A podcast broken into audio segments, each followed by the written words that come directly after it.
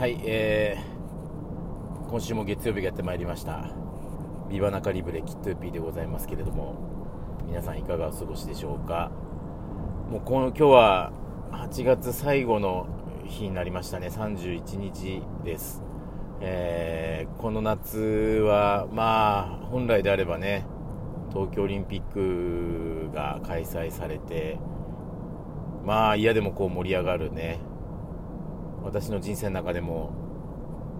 結構印象残る夏になるはずだったんですけど、まあ、逆の意味で、えー、いろんな印象に残る夏になったかなと、まあ、7月、ね、先月からやっぱり、まあ、毎年最近は梅雨の終わりの、まあ、大雨っていうのがすごく目立ってきて、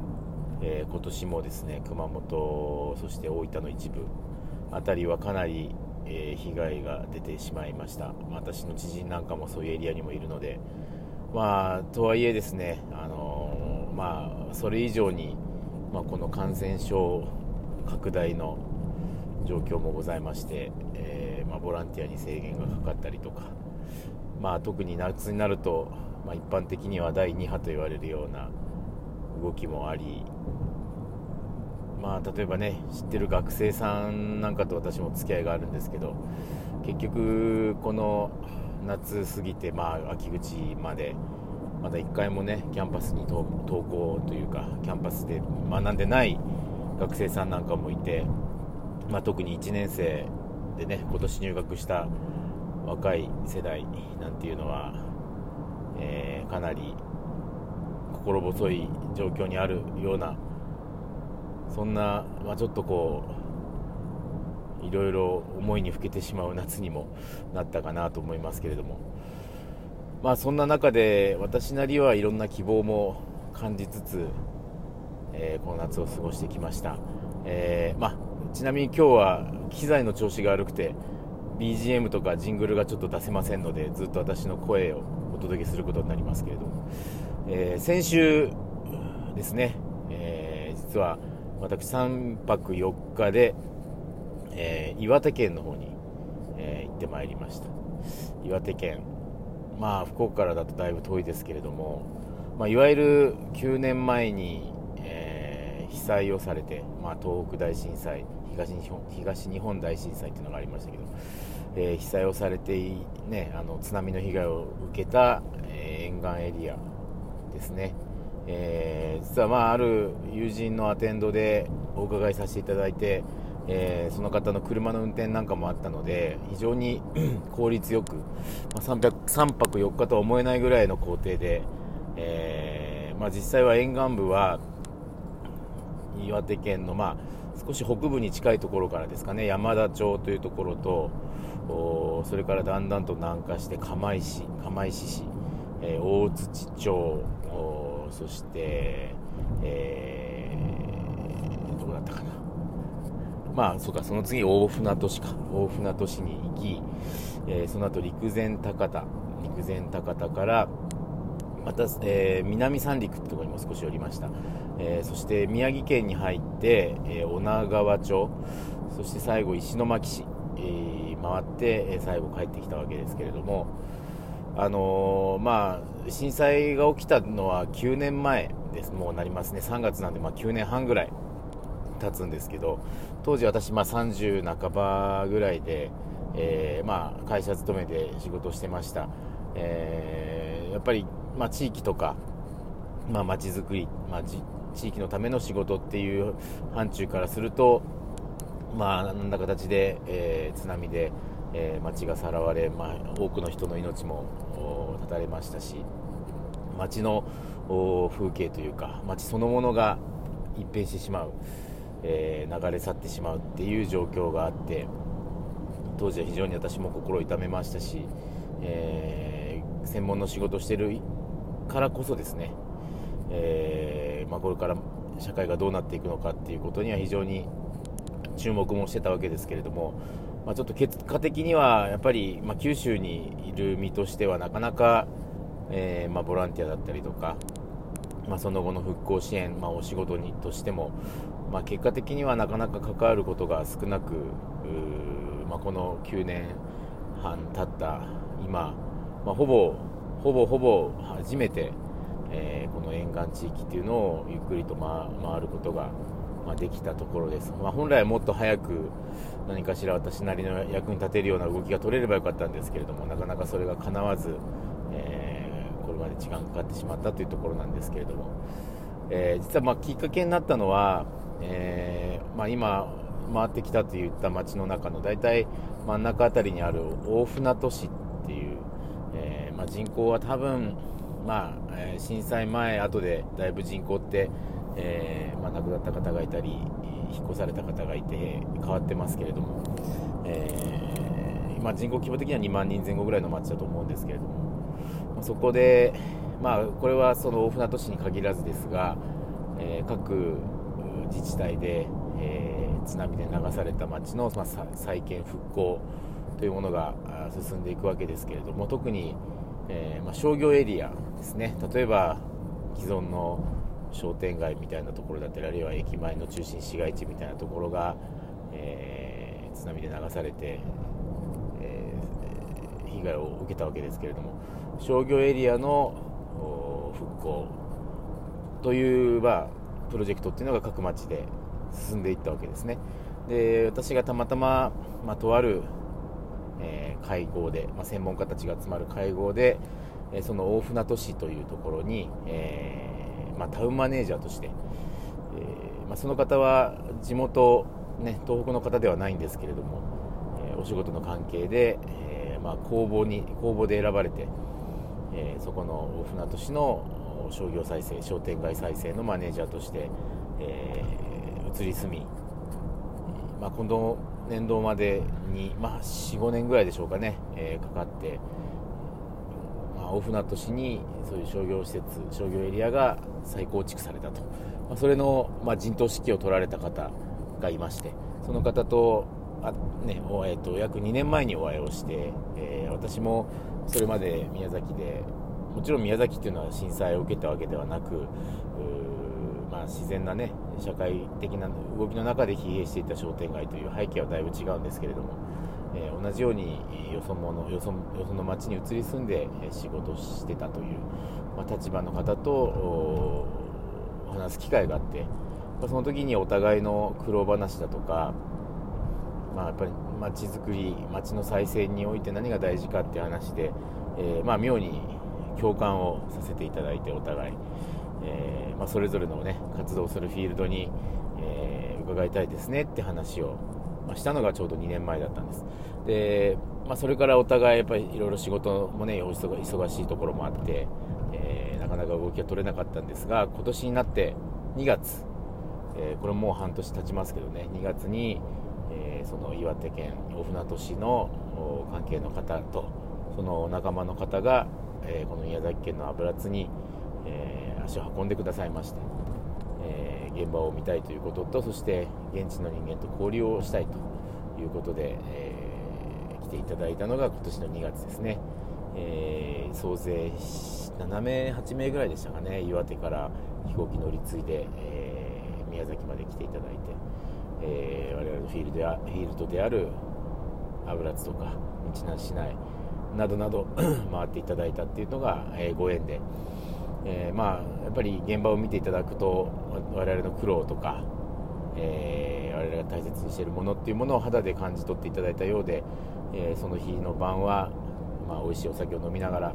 みんなで語り合ったというのは本当に僕の中では今年にとっては今年の中では大きな大きな出来事だったんですけれども。でその時に、えー、宮崎その時は鹿児島も少しご案内しましたけどまあそれぞれ、ね、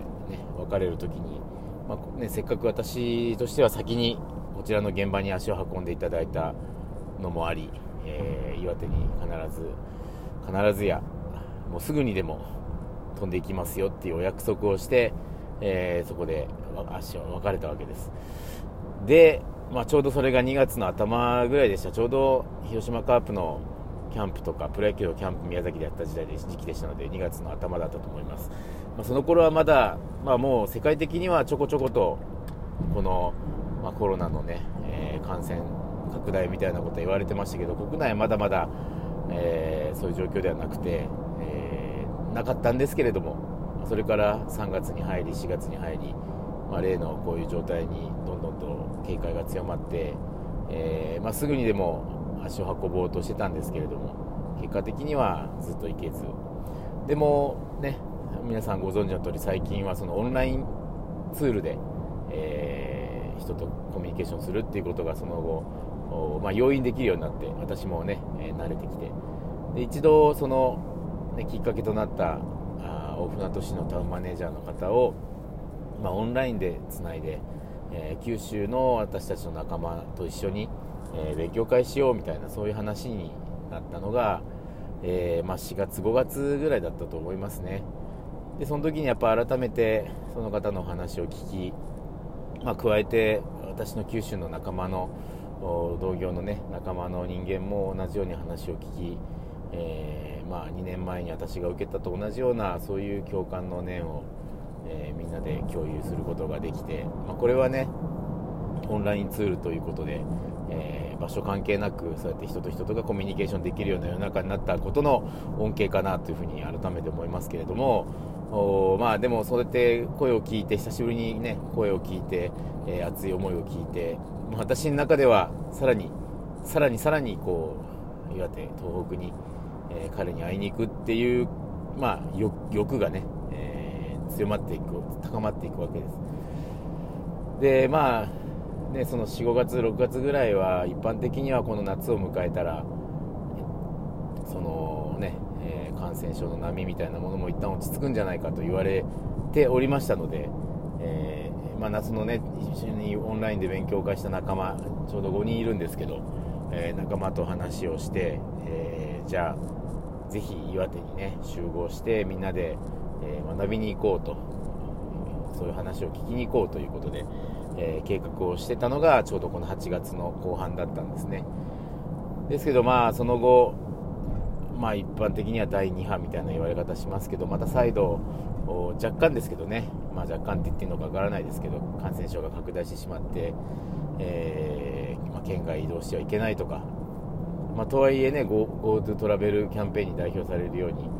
えー、ま経済をね、え地域経済をなんとか回復させようということも、ま同時並行で行われているわけですけれども基本的にはなかなか移動が厳しい。特には岩手県っていうのは皆さんもご存知の通り感染症感染者数感染感染者数がですね、えー、ずっとまあゼロをまあキープしてたってあれなんですけれども感染者数がまだ見つからない状態が長く続いていましたので、えー、まあその時はね8月の終わりには何名か見つかって、えーえ、っていう状況ではあったんですけれども、まあ、もしかするとこの私がいる福岡とかまあ、東京、大阪に比べるとまだこう警戒心がまだ強いというかそういう状況にもあって、えー、まあ、私も今回のこの岩手県の視察訪問を、まあ、行くかどうかっていうのは相当悩みました、確かに、ね、何か、えー、まあ、私自身が、ね、ウイルスを持ち込んでしまう危険性ももちろんありましたし、まあ、受け入れる側もなんかやっぱ特別な警戒をしなきゃいけなかったりそれが時間的なね、えー、ものを奪ってしまったりみたいなこともあるかもしれないということでだいぶ悩んだんですけれども結果的には岩手県の方々がぜひねこのタイミングで、えー、来ていただければっていうふうにお声かけをいただいたこともあり、えー、行くことを決断して、まあ、3泊4日、えー、岩手の旅をしてきたわけです。はい。でここでジングル行きたいんですけど今日ジングルなしで。続けていきましょう。でまあ結果的にですねさっき言ったように、えー、山田町大槌町釜石市大船渡市南三陸町陸前高田女川町石巻市。まあ沿岸のね自治体数だけでも8つの自治体を今回回らせていただきました、えー、まあそれぞれの町で、えー、住民の方とか、えー、そういう商売をされてる方とかあるいはこう自治体職員の方にもしっかりとお会い、えー、全ての町でお会いしたと思いますけどお会いをして、え、お話を伺ったり、え、ご苦労を伺ったりしてきたわけですけれども、えー、通じ総じて言えば総じて今のこのタイミングがどんなタイミングかといえば、え震災ね実際震災が起きてからは、えもうほぼ9年半だからもうあと半年経てば丸10年経つわけですけれどもおおむねいわゆる震災復興と言われる道路建設だったりとか、えー、橋梁の建設だったりとか次津波が来た時にどう守るかという意味での、まあ、防潮堤、まあ、いわゆる堤防ですね。堤防の施工ね堤防の設置だとかそういった、まあ、いわゆるインフラ基盤みたいなものは町の基盤はもうほぼ出来上がった状態で。でまあ、その基盤の上に、一部住宅が立ち始めて、え、そしてまあ仮設暮らしから、まあ、本設という言い方をしますけれども、まあ、本当の家に戻ってくることができるようなご家庭があったりとかあるいはもともとそこに、ご商売をされていて、えー、その商店っていうものもそこに新しく出現したり、えーまあ、行政や町が建てた複合的な施設の中にそういったお店を構えるということで、えー、商売まで商売も少しずつ復興していったっていう状況ではあるんです。タイミングではあるんです。ですけど、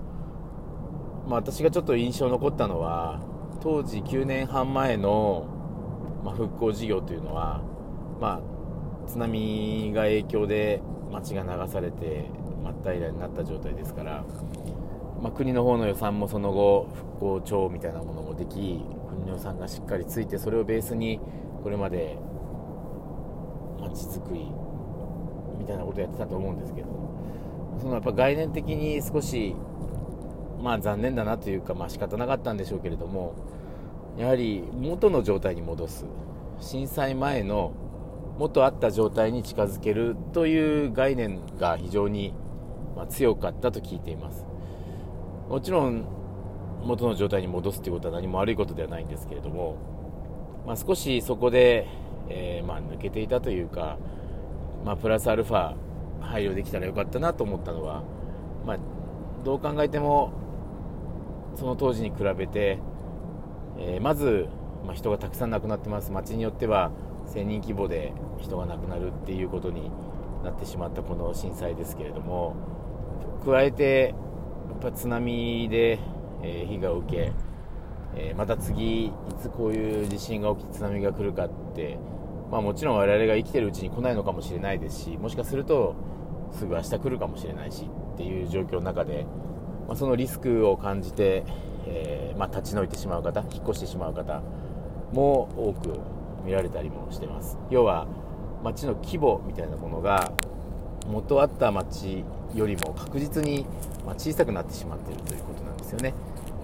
まあ、それは対策としては一般的にコンパクトシティと言われるような、まあ、町の規模をぐっと絞り、えー、まあ、分散していたいろんな公共事業こう学校だったりとか病院だったりとかそういったものをこう物理的にもこう集約をして、えー、まあ、結果的に、まコンパクトで住みやすい街を作っていくっていうのが、ま今のまちづくり都市計画の大きなうねりだとは思うんですけれども、まあ、当時の復興の考え方がやはり先ほど言ったように元の状態に戻すというところで結果的にこの9年半経って私が各町を除けば、えー、まあ、意外とやっぱり想像していたよりも大規模な建物だったりとか、えー、まあ、小さな町がずっとこう縦に並んでいるこの三陸エリアですけれども、まあ、大きな町はないんですけれども、えー、それぞれが非常に立派な施設を持ってたりっていうことで、えー、まあ、まあ、復興したんですけれどもその上でそのそのできた基盤の上で暮らしている市民の方々の、えー、東北の方々の暮らしというものがどうしても何かこうその震災後9年半経って社会状況がどんどんと変化していったものに結果的についていけてるかっていうと私正直かなりのギャップを感じたのかなというところがあります。でこれは別に復興に関わってる方々とか何か責めるとか否定するっていうつもりは毛頭ないですけれども、まあ、当時は元に戻すということで予算をつけていくことが多分精一杯で、まあ、それから先のことっていうのはなかなか正直考えられなかったようなタイミングだったんじゃないかなという気はしてますので、まあ、今みたいなマイナスが少し見えたとはいえ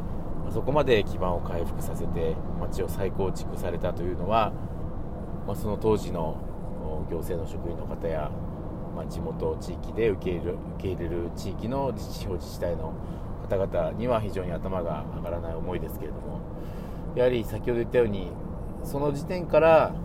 この約10年後あるいは我々がそうやって OB になっていくような次の20年後震災からの20年後その辺りを少しイメージしながら街の規模だったりとか復興の仕方っていうものがそこに存在してもよかったのかなという気は確かにします。確かにします。でまあふと思ったんですね。今回この8つの沿岸エリアの街を回る旅、えー、宿泊したのは釜石市と大船渡市か。2, 2, 2泊になるんですけど。それぞれの町で、少しずつ時間を取っていただいて、ヒアリングをさせていただいたりとか あるいは一番最初に訪れた山田町そしてちょうど中間の大船渡市ではまあありがたいことに私の宮崎での油津での経験を皆さんにお話しするような、まあ、そういう講演会的な時間も作っていただいて、えー、まあ、それに対してのいろんなフィードバックをいただくというかなり細かいコミュニケーション対話がお客様との対話がえー、できるようにできるできたことになります。で、まあ、そういったお言葉をかいつまんで私なりに、まあ、たもうこれあくまで私なりなんで何の心配性も心配性もないと思うんですけど私なりにこのまあ三陸エリアの復興を考えるとまあやっぱこれから出来上がった基盤ができたタイミングですからこれからその上に街をどう描いていくか。こう人がやっぱりこう住むということだけではなくて暮らしていくという何かこう地域経済の消費みたいなものを被災される沿岸部エリアおよびそのエリアだけだけではなくその周辺のその町その町の動きなんかとうまく連動させながらもしかすると今から未来を描く。今から未来を描くようなタイミングに来てるのではというふに思った次第です私が、えー、いくつかの町で油津商店街の話をすると非常に皆さん食い入るように聞いていただいて、えー、たくさん質問もしていただいて中には、えー、高校生の子たちが私の話を聞いてくれたりしたような活動もあり、え彼らも復興というフェーズで周りからのさまざまな支援が、え国からも含め、え市町村からも含め出たわけです。でボランティアだったりとか寄付だったりとか、まあ、その東北三陸を沿岸に、まあ、関係ない人間でもそうやって関わることができるようないろんなのりしろを、まあ、作ったというができてきたというところですので、えー、まあみんなが応援をしてきた東北ですから、えー、今度はそこから地域の人たちの活動がいかに街に根付いて、えーまあ、私なんかが宮崎で意識してやっていたようなまあ、持続的に持続的にまちづくりが稼働していくようなそういう状況を今からいかに作るかというのが本当に肝なんじゃないかなというふうに思った次第です。よくまちづくりは、まあ、ハード先行ではなくて、まあ、ソフト先行。まちづくりは人づくりだみたいなことを言う方が多くいらっしゃいますし私自身ももちろんそういった言葉にはシンパシーを得ながら活動してるわけですけれども改めて今のこの9年半経ったタイミングで、えー、東北三陸海岸沿いの各市町を巡らせていただいたということはすごく有意義な、えー、会になったかなというふうに思っております、まあ、今感染症新型コロナの影響が拡大して先ほど言ったようにいろんなことが制限されてイベントもできない仕事もなかなかありつけないんじゃないかというところが増えてますけれどもだからまあこういったタイミングだからこそ、まあ、9年半前に、まあ、まあ、やっぱり今のこのコロナのまあ、どちらが上でどちらが下かなんていう議論はもちろん必要ないですけれども状況の中で苦しんでいる我々は東北の人から見れば9年前にもっともっと大きな苦しみ悲しみを迎えているわけですので、えー、そういう意味では、まあ、結果的には、二人がですね、え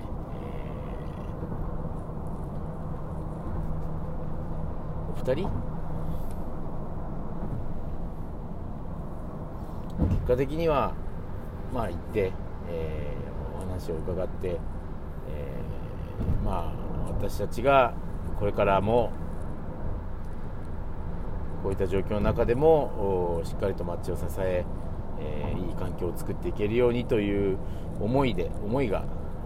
また改めて、えー、心にずっしりと刻まれたような気がしました。まあ途中途中で食べたお魚魚介類や、えー、日本酒などなど意外とやっぱり九州で食べれない素材取れない素材っていうのもすごくあって、まあ、特徴的だったのは3つ、まあ、1つはホヤですねホヤ。あのちょっとオレンジ色がかった黄色あ赤みがかったあ今日はこん、あのまあ、いわゆる魚のあて魚酒の魚酒のあてになるようなちょっとこう磯の香りの強い生臭いあれは何の一種になるんですかね。貝のようでもないしナマコのようでもないしというものが、えー、結構頻繁に出てきて私もお土産で持って帰りましたけどというのと、まあ、もう一つはマンボウですね。マンボウ。マンボウってあの縦長いというか、えー、まあ少し鋭利なイメージがありますけど大きなお魚ですがマンボウの、まあ、お肉をお刺身で食べたりとか、まあ、湯煎はしてあったような気がしますけど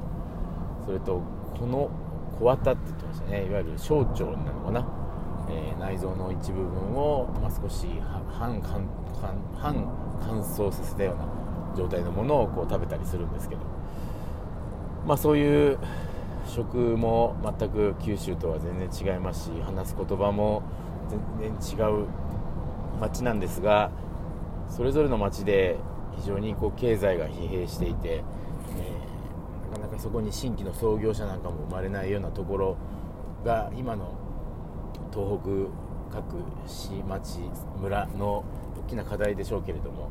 まあ、そういったのもあり私が日南油津の話をするとしっかりとしっかりと皆さん聞かれて目をキラキラさせて後からたくさん質問をもらってということになるわけですね。なので、まあ、単に視察に行って楽しかったなはい終わりではなくて、えー、こうやってきちんと地元の方とも交流ができ、えー、学ぶこともたくさん学べたという非常に有意義な有意義な視察研修だったということを今日はご報告させていただきました、